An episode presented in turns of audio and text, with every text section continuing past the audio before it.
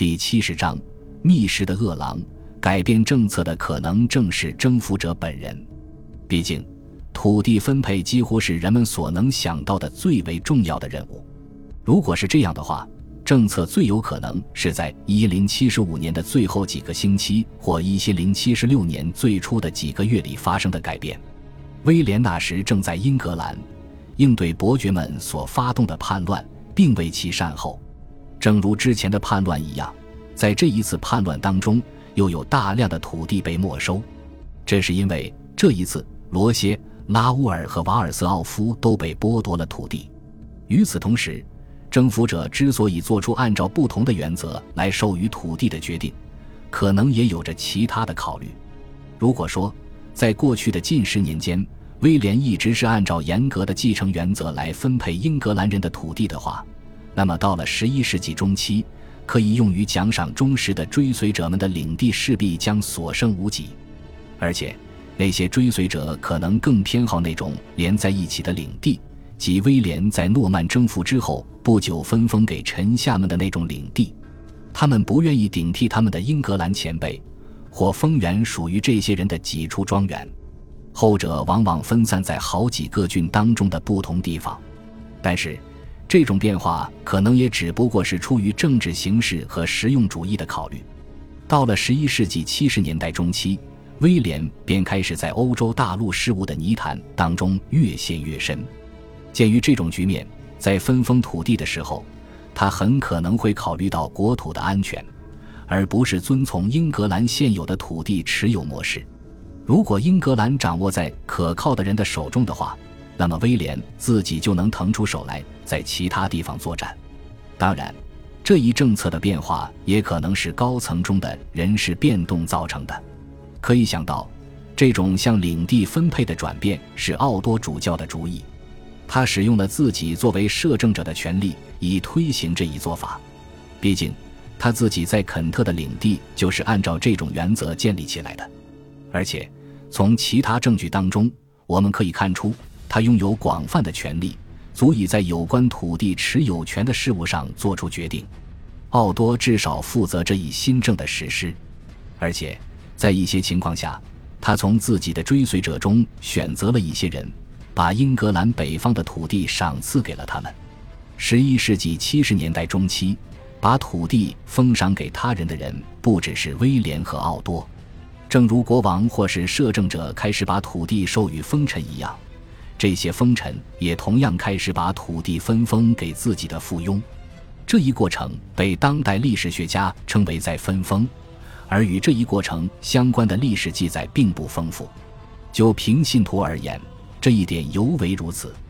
奥德里克·维塔利斯曾经描述了蒙哥马利的罗歇士如何将什罗普郡的一些管理职位分配给他勇敢而忠诚的下属们的。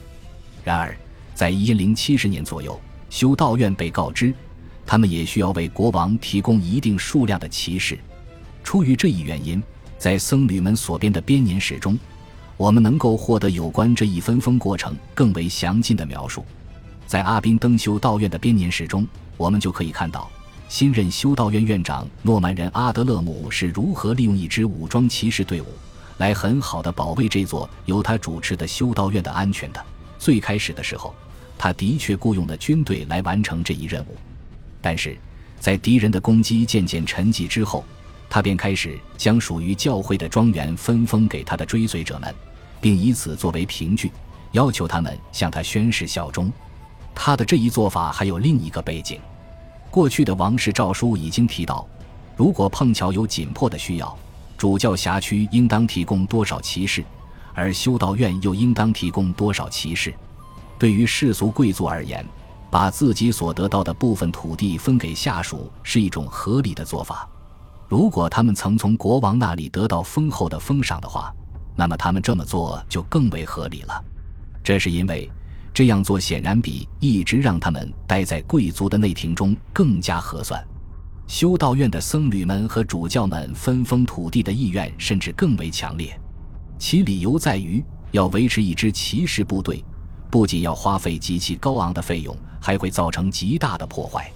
马姆斯伯里的威廉就回忆道：“伍斯特的乌尔夫斯坦主教曾被迫为一支骑士部队提供给养，这些人花费了他很多的钱，而且即便已经是深夜了，他们还在他的厅堂里喝酒斗殴。作为回报，获封土地的人要为他们的封军履行军役。一份证书显示，赫里福德的诺曼主教罗贝尔·卢辛加把土地分封给了一个名叫罗歇菲茨·瓦尔特的骑士。这一文献是最早的有关军役安排的证书之一，而且其内容十分明确，足以为我们了解这一议题提供帮助。此前，这个主教把这块土地当作他自己的私产，并以之维持教会的生存。这份证书中出现了这样的字句，但是在其封臣的建议下，主教将这块土地给了罗歇，以换取对方的承诺。罗歇承诺道：“他会像他的父亲一样。”只要主教有需要，他便会为其提供两名骑士，就像我们之前所看到的那样。在许多情况下，国王也要求其佃户为他提供人力，以守卫他的城堡。在这一点上，领主们再一次向自己的封臣们提出了和国王一样的要求。无论是直接顶替了他们的英格兰前辈，还是打破了原有的土地占有模式。这些新来的诺曼领主的第一反应都是要修建一座城堡。如果是前一种情况，他们也许会选择把土垒建在英格兰人已有的住宅的基础上。考古发掘证明，几个诺曼人所建造的土堆正好叠在了盎格鲁撒克逊建筑主厅的上方。同样的，只要他想，他便可以在任何地点建立城堡，以宣扬他的领主权。建立城堡的目的在于控制周边的乡村，并保护这些地方的诺曼居民。在《末日审判书》中，一些领地被称作城堡领，这表明这个地区是以城堡为中心的。在其他地方，城堡的功能可以体现在领地的组织结构当中。例如，在约克郡的李士满，我们可以看到，一旦领受封地，人们便要轮流执行保卫城堡的任务。每一个佃户都要在此驻守两个月，这样一来，城堡便能永远处于防御状态，可以随时应对敌人的攻击。按照这种描述，我们可以认为，诺曼人在英格兰的定居是一个井然有序的过程。国王把他的土地分封给他重要的部下，而作为回报，这些人会为国王服军役。与此同时，这些人会保留一部分的土地，并将其余部分分封给别的人。随着城堡的建立，地方上出现了混乱和骚动。如果这些城堡位于新领地的中心地带的话，事态则尤为如此。但是，无论是就土地分配的方式，还是新的土地占有模式的引入而言，人们的印象仍旧是，他们都在有条不紊的推进之中。毫无疑问，这种印象具有误导性，这是因为。它掩盖了诺曼人在定居过程中所引发的巨大混乱。很明显，以两种准则分配土地就意味着新来的诺曼领主们之间很有可能会发生冲突。在这些人中，有的人要求得到某一特定行政区内的所有土地，而另一些人则坚持认为，他们持有这些地区的某些庄园，就像其英格兰前辈的继承人一样。然而，由于古老的英格兰领主制的复杂本质，这种混乱局面被放大了数倍。在诺曼征服之前的英格兰，一个人可以通过多种方式成为一个领主的附庸。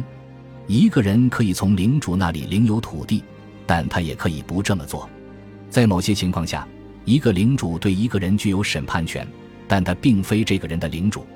在其他情况下，领主和仆从的关系可能只是一种委身制。这种联系是一种纯粹的私人关系。其内容无关土地或是司法。有些人拥有土地，但他们并没有领主。末日审判书对这种现象做出过阐释。他频繁地表示，英格兰人能够顺遂自己的心意来处置自己的土地。相比较而言，诺曼底的土地领有关系更为紧密。尽管土地和领主权并不一定是结合在一起的，但人们大多认为。他们确实应当绑定在一起。几十年来，这种土地和领主权结合的趋势一直在加强。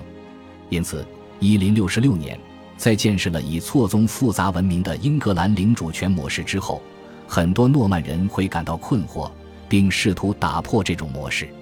例如，一个雄心勃勃的新来者可能会把他领地上的居民当成自己的佃户，然而，这些人可能并不是其前任领主的佃户。一种可能是，他们与其前任领主之间的关系只是一种委身关系，而另一种可能是，先前的领主只有对他们的审判权。可以想见，把他们当作佃户的做法会激起这些人的反感。其他的诺曼人也会对此表示反对，因为他们认为自己对这些人具有更大的处置权。感谢您的收听，喜欢别忘了订阅加关注，主页有更多精彩内容。